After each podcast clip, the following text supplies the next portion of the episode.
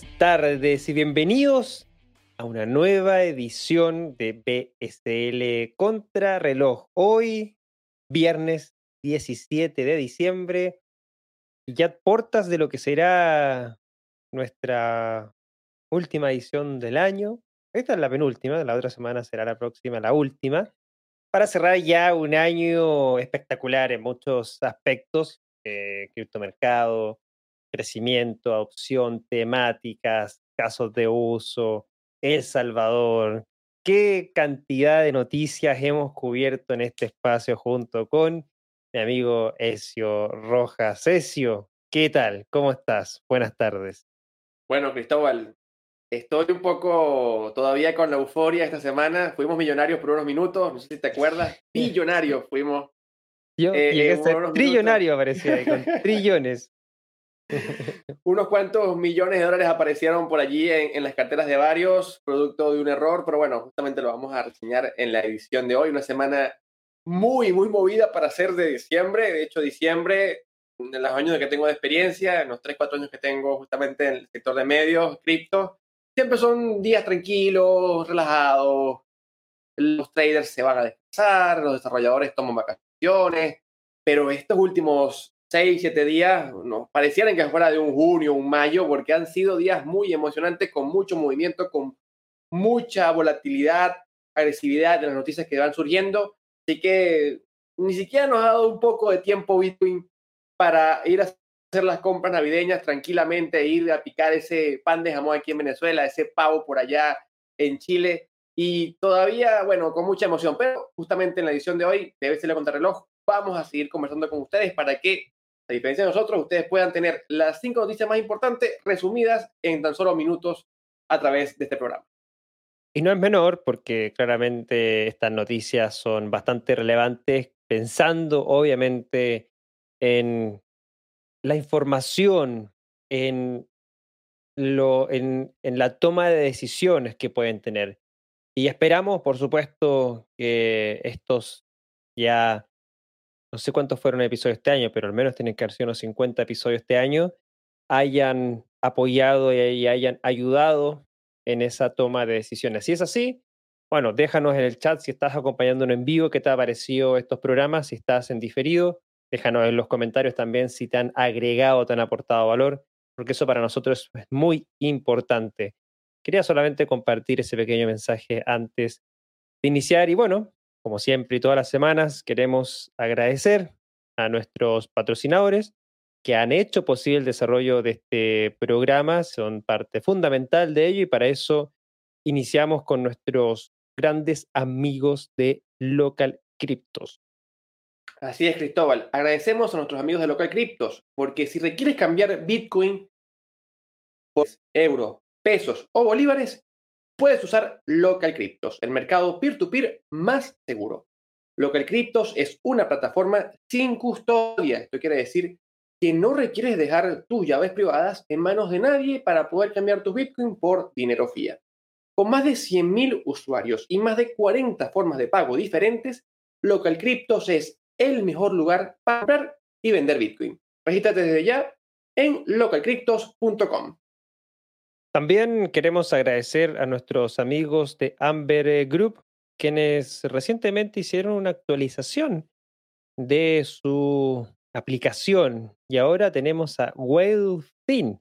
Bueno, el equipo de Amber Group tiene una amplia experiencia con empresas de finanzas de primer nivel como Morgan Stanley, Goldman Sachs, Citadel y Bloomberg. Así también tiene inversiones de la talla de Tiger Global, DCM, Coinbase Ventures, Polychain y muchos más. Su producto principal hoy es Whalefin. Es una plataforma de criptofinanzas completa diseñada para ganar rendimientos con planes fijos o flexibles, comprar, operar e invertir y obtener préstamos en criptomonedas. Los usuarios nuevos pueden ganar hasta un 16% anual en ahorros fijos con Bitcoin Ether y dólares en monedas estables durante 10 días y un bono de bienvenida de 25 dólares en Bitcoin. Simple, rápido y muy fácil. Las funciones que tiene swap, trading al contado y con margen. Función de ahorros fijos para una inversión sólida y de alto rendimiento o ahorros flexibles de acumulación diaria al depositar con retiros flexibles. Con Whalefin puedes recibir pagos e intereses diarios simplemente guardando activos en la billetera. Esto significa ganar intereses 24 horas al día, los 7 días a la semana. Amber invierte fuertemente en ciberseguridad, criptoseguridad y seguridad operativa con auditorías periódicas y pruebas de penetración. Muchas gracias a Local Cryptos y hoy también a Webfin por ser parte de nuestro programa. Todos los enlaces los encuentran siempre en la descripción de este programa. Bueno, antes de partir, amigo Eso, si te parece bien, un pequeño recap de cuáles fueron las noticias más importantes que tuvimos la semana pasada. Claro que sí, Cristóbal. La semana pasada estuvimos conversando sobre el récord mm, de máximos números del hash rate de Bitcoin. También hablamos de la integración de la billetera Novit en WhatsApp para poder empezar a, enviar y recibir pagos en monedas estables. Y también estuvimos conversando sobre la publicación de la llamada ruta final de Ethereum 2.0 y los comentarios que dejó Vitalik Buterin. Bueno, ese, ese comentario final y, y, esa ruta de Ethereum 2.0 la seguiremos tocando el día de hoy porque no es menor la cantidad de Ether bloqueados que están en su contrato inteligente. Y también, ¿qué esperar de lo que está sucediendo en este proceso de migración? Pero bueno, antes de partir con la edición número 73, recordarles que las cinco noticias que estamos analizando en esta edición siempre las encuentras en la descripción.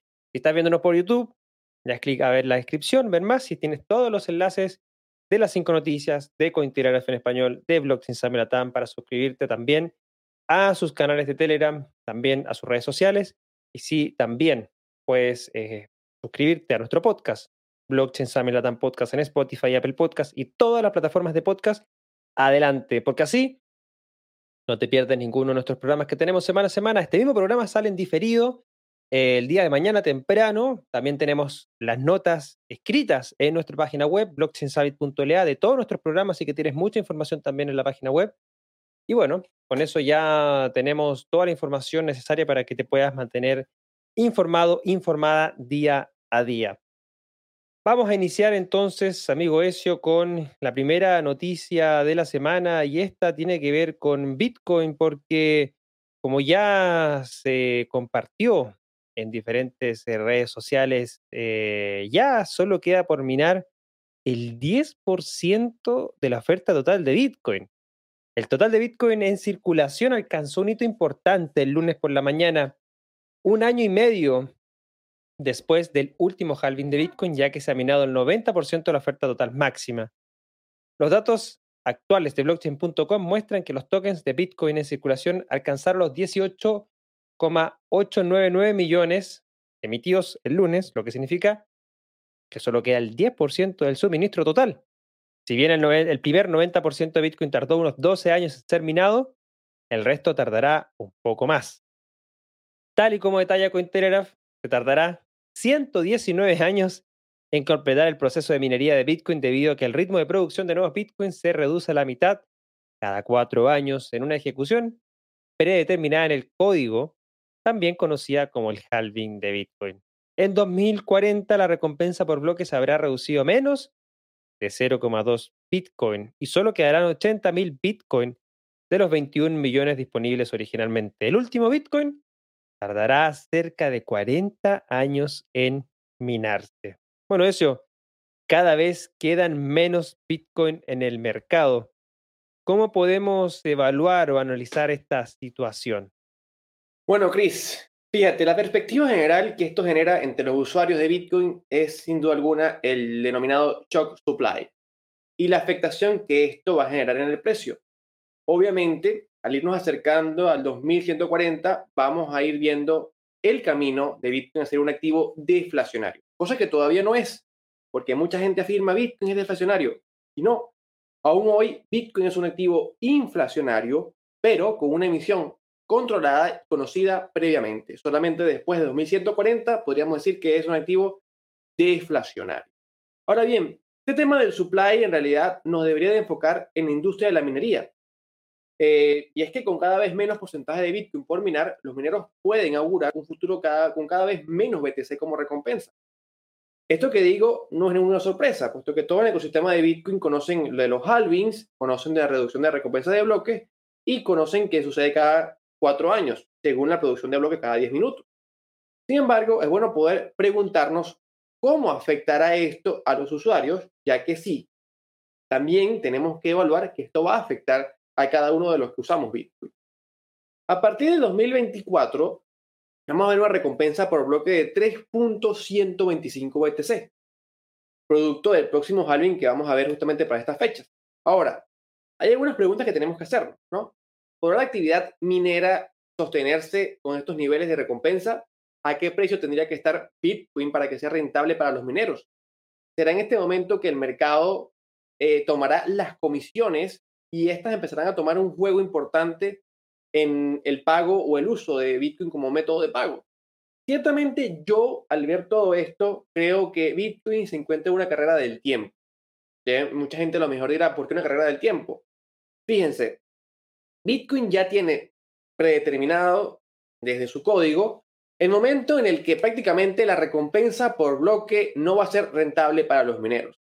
Cuando veamos en 2040, por ejemplo, 0.02 Bitcoin por bloque no va a ser nada rentable. De hecho, para el 2028, que vamos a ver apenas 1.80 Bitcoin aproximadamente por bloque, ciertamente tendríamos que dar dos escenarios. Un escenario donde tengamos un Bitcoin muy, muy alto, que sea rentable para los mineros nada más tener ese Bitcoin de recompensa.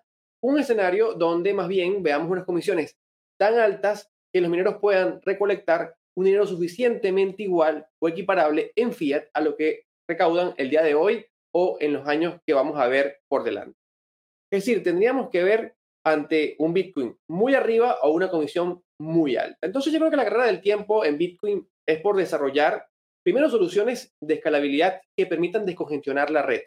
Por eso que creo que justamente la Lightning Network, Liquid, van a tener que pulsar el acelerador para poder tener todavía más tracción de aquí en adelante a unos años. No es mucho tiempo, estamos hablando de 2028, que pasa muy rápido dentro de la tecnología. Vamos a tener que ver también soluciones como Segwit y Taproot para que las transacciones on-chain de Bitcoin puedan ser menos pesadas, por tanto tener menos espacio dentro del bloque y así poder tener que pagar menos comisión.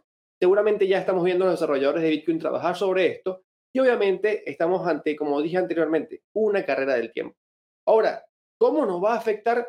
Yo creo que Bitcoin no va a dejar de ser una moneda importante dentro del mercado. Es decir, algunos fatalistas que dicen que por los halvings que van a venir, Bitcoin va a dejar de ser rentable, va a dejar de ser interesante y los mineros van a ir a otros protocolos, lo veo muy difícil. Yo lo que creo es que, como lo vuelvo a repetir, estamos en una carrera del tiempo donde Bitcoin va a tener que desarrollar, mejor dicho, Bitcoin no, que Bitcoin no se va a desarrollar. El ecosistema alrededor de Bitcoin va a tener que desarrollar elementos que permitan que Bitcoin escale y que además pueda seguir inclusive siendo usado en layers 2, como por ejemplo la Lightning Network, Liquid u otro tipo de solución que pueda salir de aquí en adelante. Yo creo que el tiempo es corto, el tiempo no son 100 años, el tiempo es bastante corto porque realmente ya para el 2028 no vamos a ver grandes recompensas y la industria de la minería es importante que pueda conseguir cómo sostener. Así que para mí, Bitcoin obviamente va a conseguir la solución, el ecosistema de Bitcoin va a conseguir la solución, pero yo creo que va a exigir pensar bastante, va a exigir mucho desarrollo y seguramente vamos a ver como usuarios bastantes innovaciones de aquí en adelante. ¿Cómo lo evalúas tú, Cristóbal, todo esto que está pasando? Bueno, eso yo creo que hay varios temas que hay que, eh, de cierta manera, poner en contexto. Varios ya, ya los mencionaste. Sobre todo lo que tiene que ver con, con algunas cosas que de repente se han propuesto, pero no cae muy bien en la comunidad, como puede ser si realmente Bitcoin terminará siendo un activo em, limitado en su oferta. ¿Será que existe la posibilidad de modificar esta oferta limitada de Bitcoin o hacerla inflacionaria o ilimitada? Por ahí yo he escuchado y he leído bastantes publicaciones al respecto.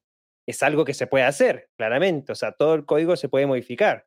pero ahí sí necesitas el consenso de todos y cada uno de los partícipes, no solamente los programadores, sino que también los eh, mineros, los usuarios, o sea, hay un consenso generalizado. Claramente las posturas de cambiar ese código son las menores y son las que menos peso tiene, pero uno nunca sabe cómo de a poquito se van eh, agregando obviamente más factores que pueden condicionar eso, sobre todo en el contexto de que si Bitcoin quiere realmente ser un activo de refugio, quiere ser una moneda global, quiere obviamente ser una unidad de cuenta global, con los 21 millones de unidades independientes que se pueden dividir en 100 millones cada una de ellas, quizás no sea lo suficiente. Pero bueno, solo el tiempo lo irá. También recordar que mucha gente pregunta qué pasa cuando se mine el último Bitcoin, qué va a pasar con los mineros, ¿cierto? Recordar que eh, los mineros ganan por dos fuentes de ingreso, los nuevos Bitcoin que se generan y las comisiones.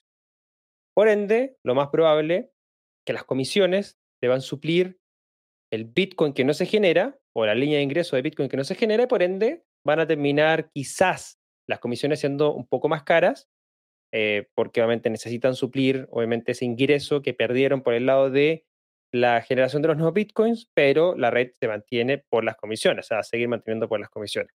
Pero falta harto para el año 2140, lamentablemente eso, bueno, no sé si lamentablemente estaremos vivos para él o no, quizás estaremos criogenizados, quizás Elon Musk algo por ahí eh, se crea que nos permita mantenernos vivos, pero bueno, eso será cosa de otro BSL contra Elon, pero varios temas interesantes que han salido de este, de este tema de Bitcoin. Seguimos entonces con la siguiente noticia, amigo Ezio. Claro que sí, Cristóbal. Y continuamos ahora en esta edición de hoy con que el precio de Bitcoin se acercó a los 900 mil millones de dólares en CoinMarketCap esta semana. Los traders de criptomonedas vivieron un momento de alegría, seguido de confusión, cuando un fallo hizo que varios agregadores de datos mostraran brevemente enormes ganancias para Bitcoin, Ether, y casi todas las criptomonedas. CoinMarketCap y varios otros índices de precios mostraron que el precio de Bitcoin se acercaba a los 900 mil millones de dólares, mientras que el Ether mostraba más de 81 mil millones. El fallo momentáneo también afectó a los índices de precios, por supuesto, de Cointelegraph y de casi todas las páginas web que tienen API con CoinMarketCap. Los números mostrados no afectaron a los precios de negociación en los exchanges y las plataformas solucionaron rápidamente el problema. CoinMarketCap explicó en Twitter que el proveedor de datos está reiniciando sus servidores como parte del plan de remediación. Textualmente mencionaron, CoinMarketCap ha vuelto a la normalidad después de un problema que afectó a nuestras clasificaciones de precios. El fundador de Bosonic, Rosario Ingargiola, mencionó, todo el mundo sintoniza con estas interrupciones, dado que todos utilizan la misma fuente de datos. Así que cuando hay un problema y los precios están realmente fuera de lugar, eso puede crear un comportamiento de rebaño para impulsar las decisiones de inversión. Ahora, Cristóbal, efectivamente esta semana todos nos reímos muchísimo al ver que momentáneamente éramos billonarios, y bueno, en tu caso, trillonario. Pero más allá de las risas, todo es un problema la vista. El criptomercado depende en gran manera de un solo portal. Ahora, esto nos hace reflexionar sobre la necesidad de oráculos descentralizados para el precio de los criptoactivos. Bueno, eso de todas maneras, dejando de lado las risas que obviamente conlleva el tema de, de ver ese portfolio tan ampliamente abultado que a todos nos causó sorpresa. De hecho, estábamos en el análisis del miércoles cuando eso sucedió y, ahí compartí en, en vivo cómo, cómo estaba mostrándose mi portfolio en CoinMarketCap. Pero, pero bueno, claramente un problema no es menor. Em, no quedó claro a qué se ido el problema. CoinMarketCap desmintió algún caso relacionado a un hackeo solamente habló de un glitch, de un bug que había por ahí y que se reinició y se actualizaron los servidores y con eso se, parchó ese, error que hubo. Ahora, más allá de, como te decía, de las risas los comentarios en redes sociales, en realidad este, este error tiene implicancias importantes para las aplicaciones basadas o que consumen información de este proveedor de datos, porque hasta hoy día o hasta el miércoles finalmente, muchos dependían de CoinMarketCap como única fuente de datos financieros. En Business Insider entrevistaron a Sergey Nazarov, quien es cofundador de Chainlink, un proyecto, un protocolo de oráculos descentralizados basados o nacido en Ethereum, pero hoy día ya en varias redes blockchain que proveen información para contratos inteligentes mediante oráculos descentralizados. ¿Cómo funcionan los oráculos? Principalmente existen varios proveedores de información, de tal manera de que tampoco exista una única sola fuente de información.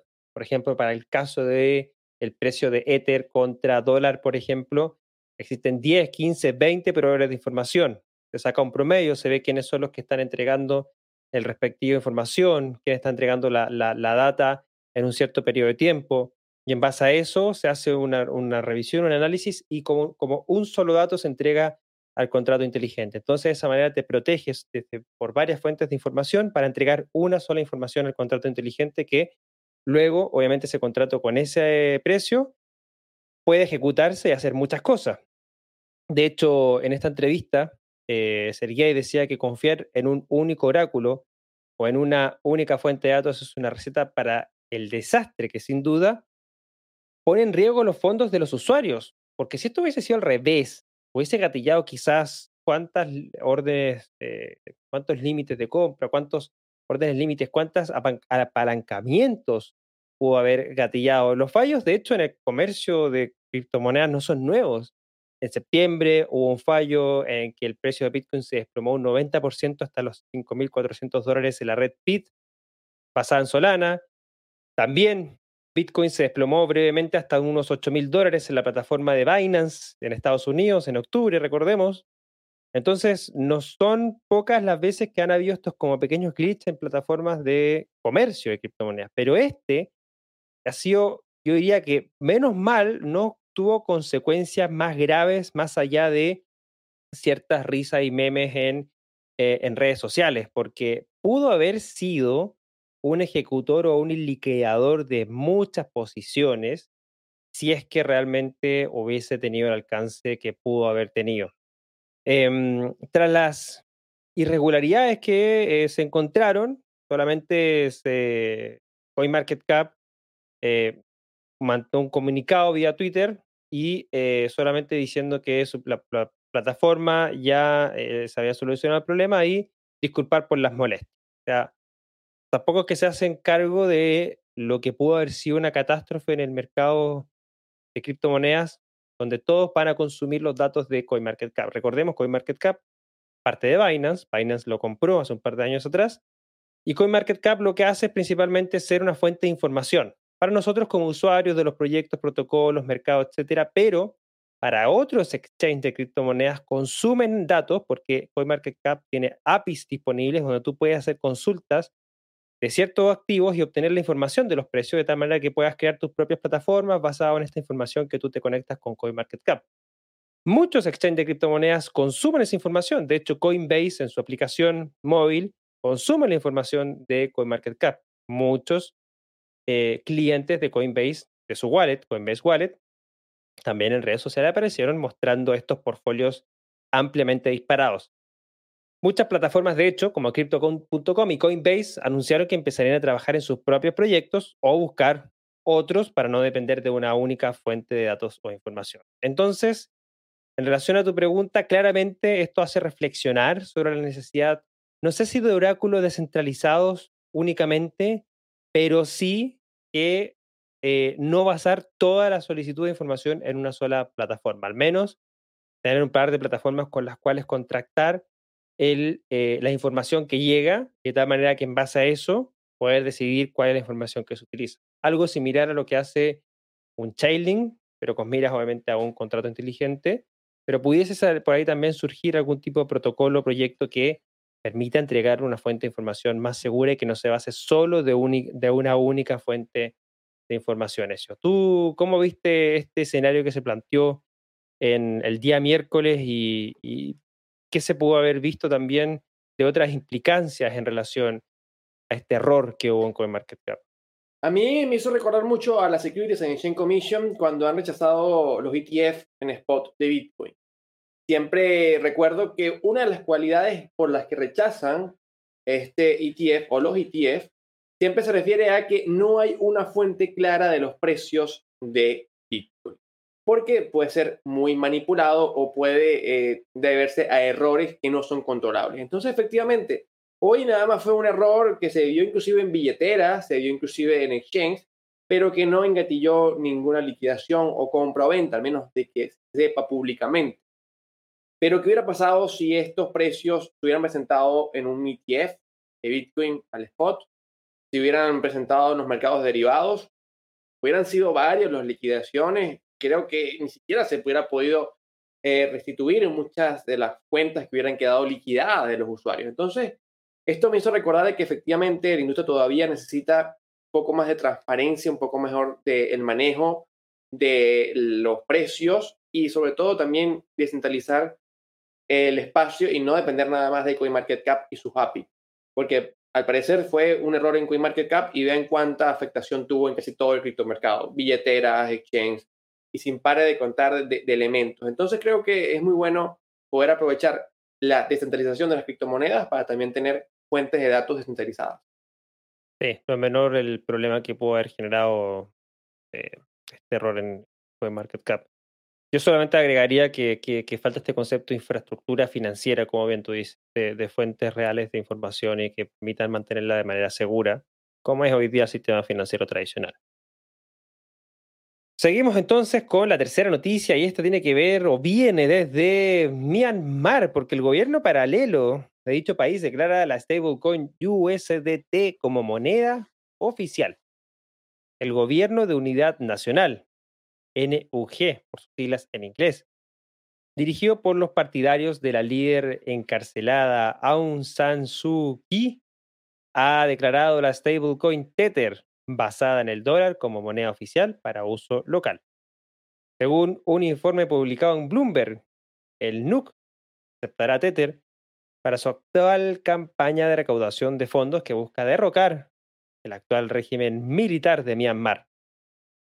La decisión del NUC de hacer de Tether una moneda oficial tocaba la prohibición de las criptomonedas impuestas por el Banco Central de Myanmar en mayo del año pasado.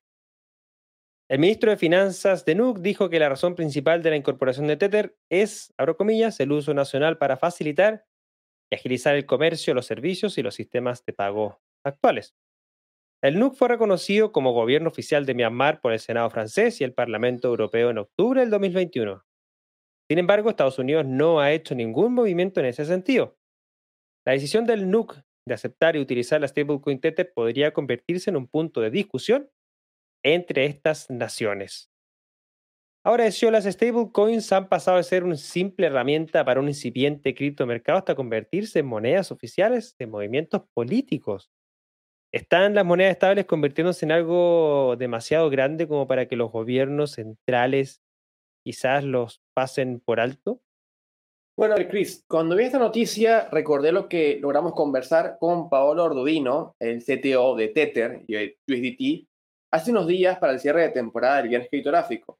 Y justamente no había pasado este anuncio de Myanmar, pero sí pudimos conversar sobre los primeros días de Tether y efectivamente nos dijo que fue una herramienta para arbitraje del criptomercado. Sorprende que hoy, apenas unos 5 o 6 años después de esta idea original, ya estemos viendo gobiernos enteros o inclusive movimientos políticos con aceptación de otros países usar y adoptar Tether como una moneda de curso legal para sus movimientos. Y es que no es para menos, Chris. Fíjate, Tether tiene ya hoy por hoy más de 76 mil millones de dólares de capitalización. 76 mil millones. Es mucho más que el PIB de varios países latinoamericanos. Estoy hablando de países grandes. Más que el PIB, por supuesto, de Venezuela, más que el PIB de países o economías como, por ejemplo, Colombia. Y efectivamente no es una economía menor. Ahora bien, estamos hablando de que para Estados Unidos que es principalmente el país emisor del dólar, que es la moneda que justamente se ve reflejada en Tether, estamos hablando de que hay 76 mil millones de dólares que no controlan, que no saben dónde está y que no pueden limitar. Porque, a diferencia de los dólares americanos, como bien se sabe, con la regulación que vino justamente después del atentado del 9-11 en el 2001, cada dólar americano en el mercado puede ser estrictamente regulado y controlado por el gobierno estadounidense, no importa dónde se encuentre, puede ser controlado por el gobierno americano. Sin embargo, Tether no puede decirse lo mismo, puesto que el gobierno americano no puede congelar cuentas de Tether, el gobierno americano no puede trancar una dirección o no puede decir esta dirección no va a recibir más fondos. Y eso obviamente es un gran problema, porque estamos hablando de que hay un gran agujero negro sin control dentro de sus políticas financieras estatales y todo lo demás que queramos decir. Si, por ejemplo, hoy vemos a un gobierno que aún no tiene ningún pronunciamiento de parte de Estados Unidos para decir si está a favor o en contra o eh, se encuentra con el beneplácito americano. ¿Qué pasa si mañana, por ejemplo, un gobierno no consono con las ideas americanas o inclusive un movimiento político que inclusive puede ser considerado terrorista por parte de Estados Unidos adopta Tether? ¿Qué puede pasar allí? ¿Qué pasa si mañana, por ejemplo, viene eh, Al Qaeda, ISIS o los movimientos políticos pro-árabes del Medio Oriente y dicen aceptamos Tether? ¿Puede el gobierno de Estados Unidos controlarlo? En estos momentos no puede hacer nada. Así que yo creo que efectivamente Estados Unidos tiene un gran problema en este momento que van a buscar resolver. Yo creo que la regulación de las monedas estables va a venir no porque se usen para criptomonedas, no porque sean para especulación, no porque puedan eh, estar en los exchanges o porque tengan un respaldo. Esa. Yo creo que la principal preocupación va a venir de aquí, va a venir de justamente de quién usa Tether. ¿Cómo podemos limitar quién use Tether? Y además, ni siquiera el problema es Tether, porque a la par de Tether han crecido otras monedas estables. Ya tenemos USDC, tenemos Binance Dollar, y todos han crecido en un ritmo exponencialmente alto este año. USDC no pasaba siquiera los mil millones de dólares hace un año. Y hoy estamos hablando de que USDC ya tiene más de 25 mil, creo, millones de dólares en este momento de capitalización de mercado. Entonces, en este momento ya hay cerca o más, de hecho, de 100 mil millones de dólares en monedas estables que Estados Unidos no puede controlar. Y así, obviamente, vamos a ver seguramente en un futuro que estas preocupaciones se van a expandir a otras economías. Y aquí es donde yo creo que va a venir la regulación. La regulación, como digo, no va a venir por el respaldo de Tether, no va a venir por las monedas estables, no va a venir por la especulación de las criptomonedas, va a venir por no poder controlar quién usa estas monedas estables. Y obviamente ante esto también está la gran competencia de la CBDC, porque la Central Bank Digital Currency, su competencia más directa son las monedas estables, no son los criptoactivos como Bitcoin, Ether o los demás, porque obviamente el tema de la volatilidad del precio es algo que juega mucho en contra de algún tipo de inversor o usuario. Aquí cuando hablamos de monedas estables es donde se va a dar la gran competencia. Y ojo, porque en el 2022 va a venir un nuevo competidor en el tema de las monedas estables. Va a venir el Paxo dólar, que va a ser justamente el dólar que se va a usar en Novi, la billetera de Meta, que justamente estuvimos hablando en la edición anterior y que posiblemente también genere cada vez más liquidez y más capitalización de mercado al tema de las monedas estables. Así que para mí, Cristóbal, las monedas estables ya se han convertido en algo demasiado grande para que los gobiernos no las regulen y yo me esperaría a unos gobiernos cada vez con más preocupaciones y más visión sobre este sector específico del criptomercado. ¿Cómo lo evalúas tú, Cristóbal? Sí, efectivamente, ese último punto es importante. De hecho, bueno, la SEC ya había dicho anteriormente que las monedas estables no las iban a prohibir, pero sí las iban a regular. Lo que mencionaste del caso de, del uso de una stablecoin como USDT, en el caso de Myanmar, claramente puede preocupar a gobiernos principalmente como el estadounidense, porque finalmente las barreras eh, o las eh, limitaciones económicas que se les puede poner a países terminan siendo bypasadas por esta tecnología. Recordemos que obviamente blockchain es incensurable, cualquiera puede con acceso a Internet realizar o emitir cualquier tipo de transacción, recibir fondos y por ende las limitaciones que se ponen en el sistema financiero tradicional dejan de tener cierta validez. Em, por ende es claro, obviamente, uso de este tipo de monedas digitales estables asociadas al dólar norteamericano principalmente porque es la moneda que se utiliza a nivel global para el comercio. Eh, las CDCs eh, deberán apurarse, si queremos llamarlo de cierta manera, porque el mercado de las monedas estables privadas eh, está mostrando en crecimiento y ya ahora adoptado por gobiernos también. No creo que pase mucho tiempo hasta que otros gobiernos también vayan haciendo uso de este tipo de monedas estables privadas y dejando de lado el desarrollo de las CBDCs. Va a estar interesante cómo se va a estar dando esta guerra de divisas digitales, quizá había también, porque no es menor el impacto que puedan generar y lo que puedan, de cierta manera, eh, desarrollar. Creo que acá el principal perjudicado podría ser Estados Unidos, porque obviamente el dólar es el que busca tener la mayor dominancia en todas estas monedas que están surgiendo. Pero bueno, tocará ver qué pasa con el desarrollo y la implementación de las monedas estables, la regulación, que lo más probable es que llegue durante el próximo año, y el uso y desarrollo también de las CBDCs. Interesante lo que va a estar sucediendo en ese ámbito en los próximos meses. Bueno, eso, hemos llegado a la mitad de nuestro programa. Hemos analizado tres de las cinco noticias que recuerden. Las encuentras en la descripción de este programa. Rápidamente nos damos este espacio para saludar nuevamente y agradecer a nuestros patrocinadores que hacen posible el desarrollo de este programa. Y es que si requieres cambiar Bitcoin por dólares, euros, pesos o bolívares, puedes usar Local Cryptos, el mercado peer-to-peer más seguro que puedes encontrar. Con más de 100.000 usuarios y más de 40 formas de pago diferentes, Local Cryptos es el mejor lugar para comprar y vender Bitcoin. Regístrate desde ya en el enlace que se encuentra en la descripción de este programa y lo podrás empezar a comerciar en Local Cryptos muy rápidamente. También agradecemos a nuestros amigos de Amber Group, que es una plataforma de criptofinanzas que garantiza una rentabilidad atractiva y herramientas de gestión de portafolios muy sofisticados para clientes retail e institucionales, con más de un billón de dólares en volumen de operaciones. Su producto Whale Fin ofrece hasta un 16% anual con Bitcoin Ether y dólares en monedas estables y 25 dólares para usuarios nuevos. No es menor. Recuerda que los enlaces para revisar los productos y servicios de nuestros patrocinadores los encuentras siempre en la descripción de este programa.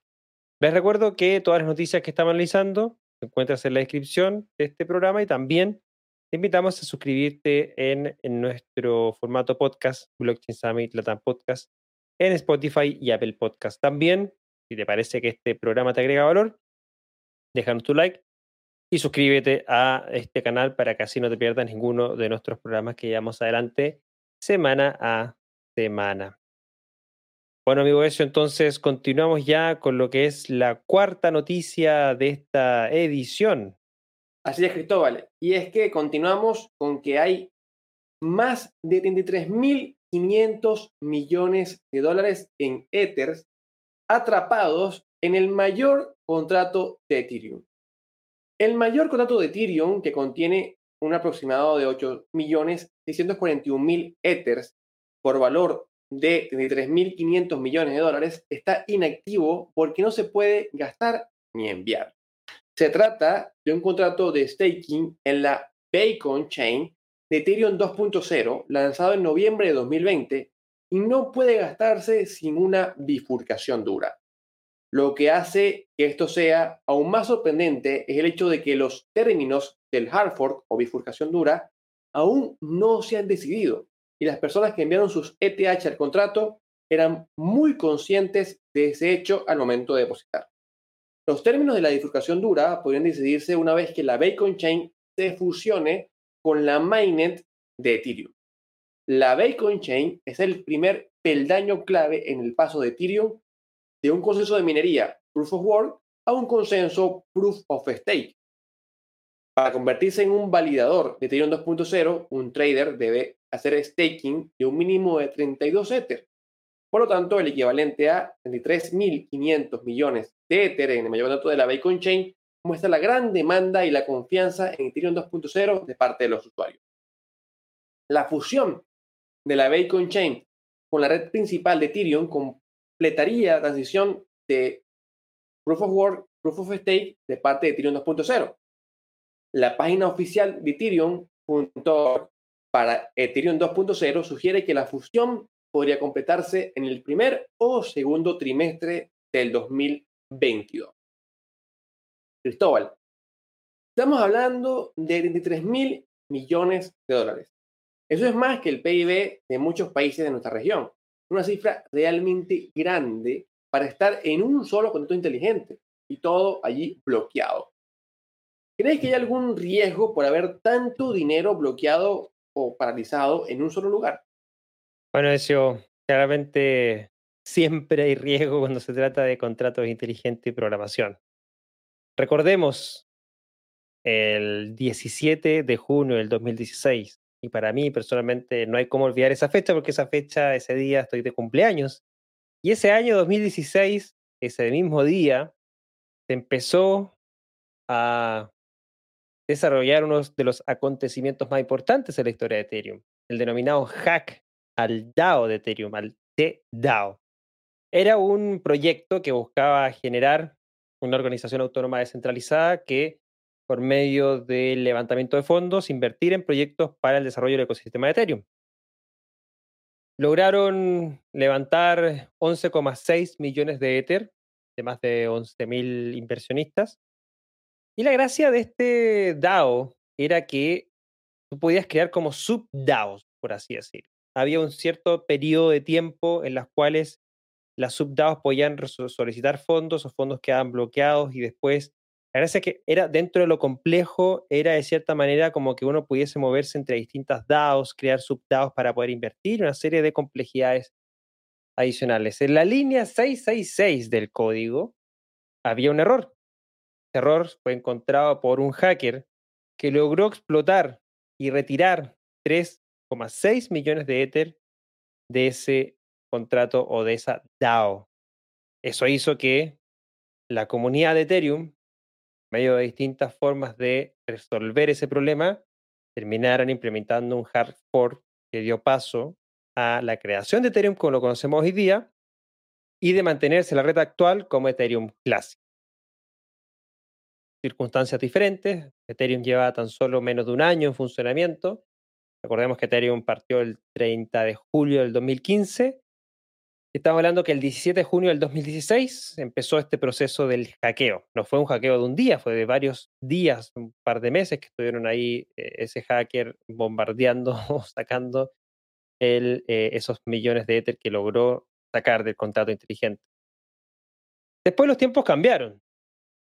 Y ahí en el 2017 hubo un hack bastante importante también, donde la multisig de Parity Technology sufrió un ataque, dejando congelados 514 mil Ethers. Claramente es una cifra inferior en términos de Ether, en cifras de millones de dólares fue superior. Caso de DAO en ese minuto 2016, el precio que tenía Ether era un aproximado de que daba 60 millones de dólares hack, 60 millones de dólares de esa época el de 2017 para Tech, 130 millones de dólares aproximadamente.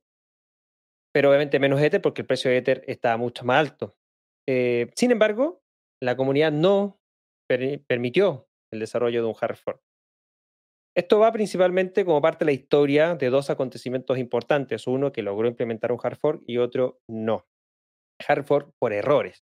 Y te lo comento porque claramente 8,4 millones de Ether actualmente en este contrato, con los 33.200 millones de dólares en valor actual, lo hace hoy día un blanco fuerte de ataques súper importante.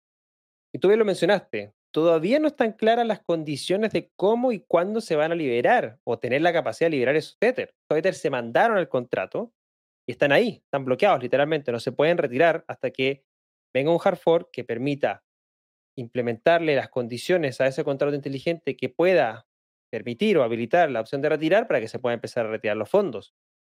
Y eso necesita tiempo. Primero, hay que el roadmap es trabajar en el merge. Primero viene el merge. Una vez que se logra fusionar la cadena actual de Ethereum con la cadena de Bitcoin Chain que está basada en prueba de participación, viene un proceso de adaptación no es inmediato tampoco. Luego de ese proceso de adaptación, se van a implementar las reglas para, para hacer el hard fork y permitir retirar los fondos. Es decir, recién estaba hablando de que el merge, que originalmente estaba pronosticado para que sucediera el último trimestre de este año 2021, lo cual claramente no sucedió y se movió para entre el primero, segundo trimestre del 2022, primero pasa el merge. Luego del merge pasa la posibilidad de crear las condiciones para poder liberar los fondos del contrato inteligente de Bitcoin Chain, que actualmente están 8,4 millones de Ether y quién sabe que pueda seguir subiendo, obviamente porque está la opción todavía de seguir creando validadores. De hecho, hoy día Ethereum es la segunda red con mayor valor bloqueado, Ethereum 2.0, en, prueba de en prueba de participación. Eh, la primera Solana, que tiene aproximadamente cerca de 55 mil millones de dólares bloqueados. Después viene Ethereum con 30 y tantos mil millones de dólares bloqueados. Y, una, y un ratio de aproximadamente un 7% del total de, del market cap. En cambio, Solana alrededor del 70%. Es decir, el 70% del market cap de Solana está bloqueado en contratos inteligentes, el 7% del market cap de Ethereum está bloqueado en su contrato inteligente también. significa que todavía hay mucho espacio para que puedan seguir, obviamente, enviando los 32 Ether o si estás usando algún servicio de eh, delegación, también lo puedes hacer y, participar por menos de los 32 Ether requeridos para este contrato y participar del proceso de validación. Entonces todavía no están claras muchas condiciones del merge incluso eso. Eh, ¿Cómo se va a llevar a cabo? ¿Qué va a pasar con los Ether actuales eh, en esta fusión? ¿Cuándo va a dejar la red actual de funcionar? La verdad es que dentro de todo, bastante innovador y mucho trabajo que se van haciendo en Ethereum 2.0, pero quizás falta un poco más de un roadmap claro y determinado en términos de lo que va a suceder, porque no es menor esa cantidad de Ether bloqueados. Si algo llega a pasar mal, bueno, agárrense porque no es menor perder cerca del 10% del supply de Ethereum eh, en un contrato inteligente. Y si llega a pasar algo que no permita eh, habilitar la opción de retirar esos fondos, yo estoy seguro que se va a plantear la opción de un hard fork similar al DAO y obviamente se va a llevar a cabo. Creo que eso va a pasar en la red de Ethereum nuevamente si es que llega a haber algún error en ese contrato inteligente. ¿Qué opinas tú, Ezio, en términos de lo que está sucediendo y, este riesgo que puede tener el contrato de Bitcoin Chain? En realidad yo creo que mm, digo lo mismo que le he dicho a muchas personas. Es decir, Ethereum todavía tiene un gran riesgo tecnológico por el frente. Es decir, todos, mucho más expertos de lo que yo pueda saber, dicen, es como cambiar un caucho y un vehículo en movimiento. Y eso yo no creo que alguien lo haya intentado, pero yo creo que va a ser muy difícil, es muy difícil intentarlo. Es bastante difícil hacerlo. Entonces, eh, yo creo que efectivamente Ethereum tiene un reto tecnológico por delante. Muchas personas no lo ven, no lo entienden. Ethereum 2.0 es algo que se viene planteando hace muchísimo tiempo y que realmente mm, todavía hoy por hoy se sigue planteando como promesa. Sí, hoy es todavía planteamiento, una promesa, viene después, ya va, vamos a hacerlo dentro de unos meses, cuatro, cinco, seis, diez meses. Y la cuestión es que ya hoy, hoy por hoy, hay más de 33 mil millones de dólares bloqueados en este smart contract. No se están usando. Es, decir, es preocupante y, y, el escenario que tú dijiste de, de, un hard fork, yo creo que va a golpear muy fuerte Ethereum. O sea, si eso llega a pasar, eh, la credibilidad de Ethereum y todo lo que conlleva eh, eh, la confianza que tiene que seguir dando para poder avanzar en Ethereum 2.0 va a ser fuertemente mermada y, no quiero que pase porque realmente Ethereum es un rol tiene un rol importante en el ecosistema y su ponderancia y su avance beneficia a todos en el cripto mundo, el cripto ecosistema. Entonces yo no creo que, no quisiera que pase, pero si pasa va a ser bastante grave y creo que vamos a estar ante algo igual de histórico, como tú ya mencionaste, a la bifurcación de la DAO. Sí, eh, creo que va a ser algo muy similar. Si llega a pasar algún error, va a ser algo que va a marcar un hito como, como fue eh, el DAO, efectivamente. Pasamos a la última noticia, Ezio, de esta edición número 70 y... ¿Qué 73, 76. Me perdí la cuenta ya. 73, ahí está. Eh, bueno, eh, y bueno, cerramos hoy día con Dogecoin. Hace tiempo que no hablábamos de Dogecoin y Elon Musk. Pensé que estábamos ya listos por este año, pero no.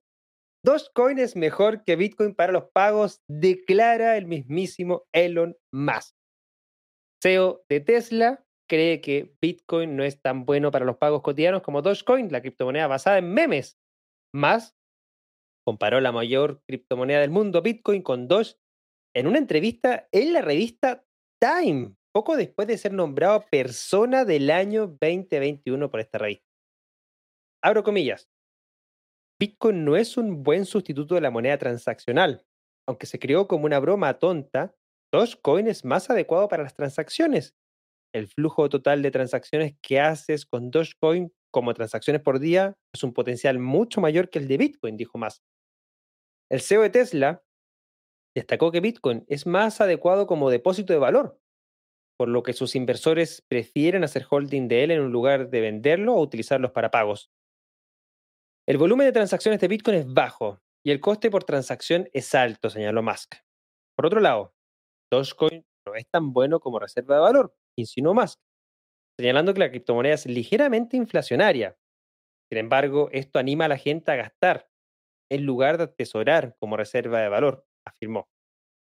Dogecoin no parece tener un volumen de transacciones mucho mayor que Bitcoin, según los datos on-chain. En el mercado, en el momento de escribir este artículo, el volumen diario de transacciones de Bitcoin asciende a los 31 mil millones de dólares, o el 3,5% de su capitalización de mercado, según datos de CoinGecko. Las transacciones diarias de Dogecoin ascienden a 970 millones de dólares o el 4,6% de su capitalización bursátil. Entonces, Ezio, ¿es realmente Doge mejor que Bitcoin para pagos? Bueno, fíjate que para poder responder esto, Cristóbal eh, hizo una pequeña investigación, ¿no? En base a lo que dice los Musk de las facilidades en los pagos. Y me conseguí con que aquí en mi región hay algo todavía mejor que Dogecoin y Bitcoin para pagos. El Bolívar digital, la moneda más devaluada y con mayor inflación del año, sí, es más fácil para pagos que Bitcoin y Dogecoin, que tiene una mayor infraestructura para poder recibirlo. Sin embargo, ¿esto lo hace una mejor moneda? Pues no. El hecho de que sea más fácil o más difícil de poder usar para pagos en una región o en un tiempo determinado no lo hace una mejor moneda, porque a pesar de que el bolívar digital, la moneda de mi país, Venezuela, sea una moneda más fácil para usar en pago, le puedo asegurar que cualquier persona que pueda conversar con la que le pregunté acepta bolívares o Dogecoin o Bitcoin, van a preferir tener Bitcoin que bolívares digitales. Además, eh, cuando hablamos de que una moneda es mejor que otra, no solamente tenemos que ver la rapidez con la que sirve para los pagos, también tenemos que evaluar lo que conlleva dentro de ella. Y fíjense, en el caso de Dogecoin es una moneda con, en primer lugar, una alta centralización. Una dirección nada más posee más del 28% de todo el circulante de Doge dentro de su posición. Las 20 primeras direcciones de Dogecoin que se crearon tienen más del 50% de todos los Dogecoin en circulación.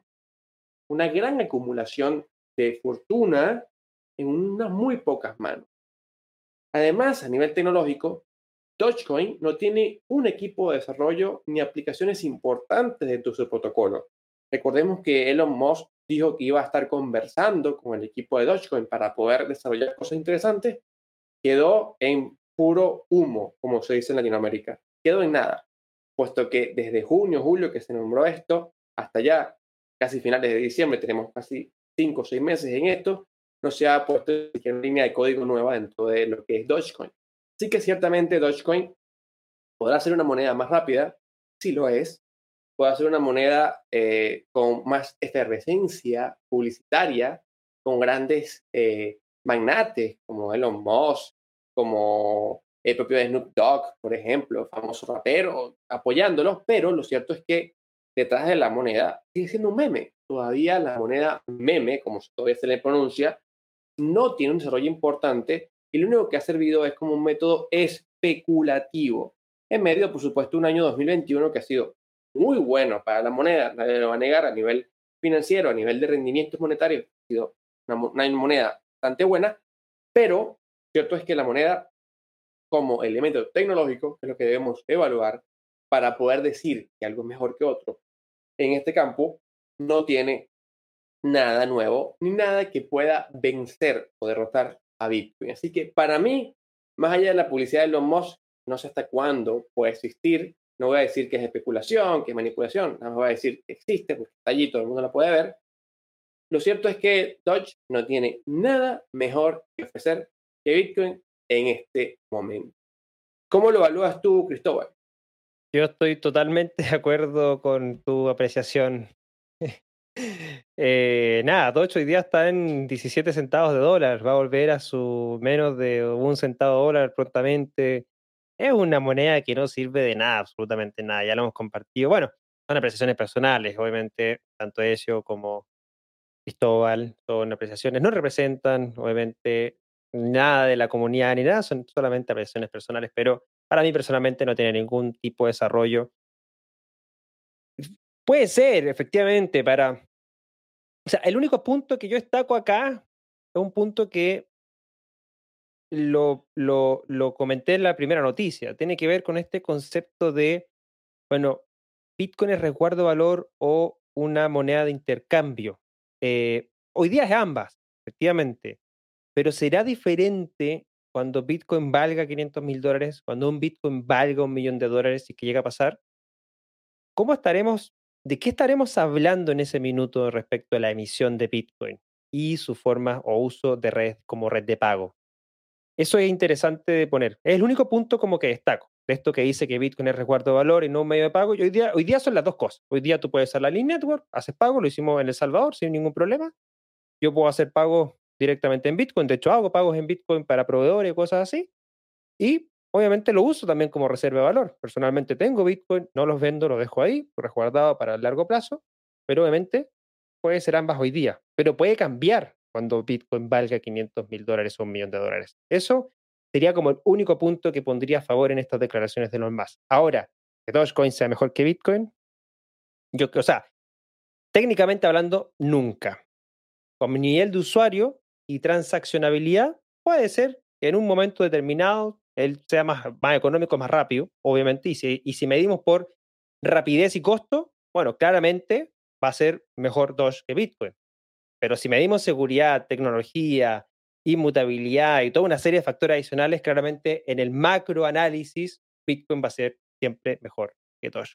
Sería como mi palabra finales, amigo Ezio. Y hemos llegado al final de esta edición número 73 de hoy, viernes 17 de diciembre del año 2021. ¿Qué te han parecido las noticias esta semana, Ezio?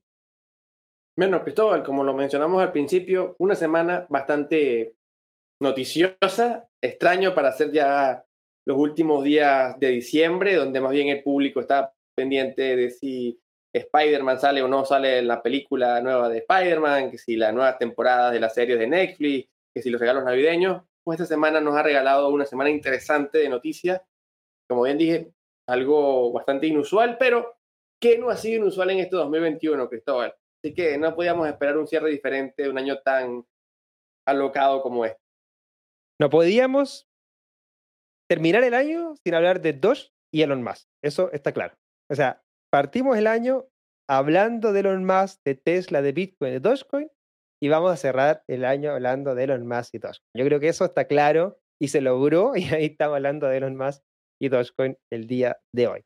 Pero bueno, parte de las cosas que vamos a estar revisando también. Vamos a hacer un pequeño, un especial la próxima semana, donde vamos a compartir como las principales noticias que acontecieron este año 2021, así que estén atentos a nuestras redes sociales. No va a haber programa el próximo viernes, el próximo viernes viernes 24, obviamente vísperas de Navidad, esperando a Santa nos traiga unos buenos regalos en el mundo cripto, que no nos deprima tanto como estamos viendo en los precios actualmente, que quizás nos ayude a cerrar un poquito arriba los 50 mil dólares. Pero bueno, eh, esperar obviamente que eh, sea una excelente semana para todos, pero va a ser, puede ser miércoles o jueves por ahí que estemos haciendo este especial, estamos cuadrando agenda ahí para poder hacer este especial y revisar las principales noticias que marcaron este 2021. Así que muchas gracias a todos por habernos acompañado.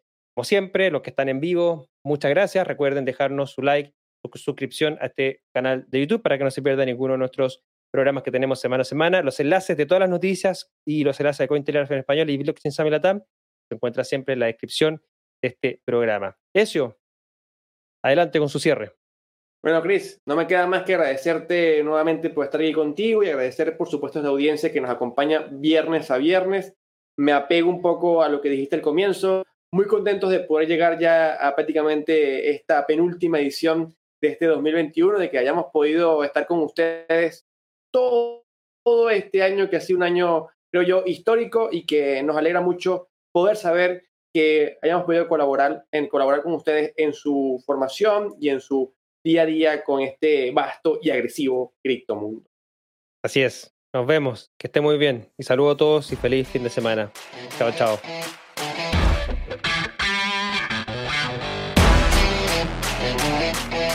BSL Contrarreloj es una traducción de Latam Tech en conjunto con Cointelegraph en español. Las opiniones vertidas en este programa son de exclusiva responsabilidad de quienes las emiten y no representan necesariamente el pensamiento ni de Latam Tech ni de Cointelegraph. No entregamos recomendaciones de inversión, te invitamos a realizar tu propia investigación.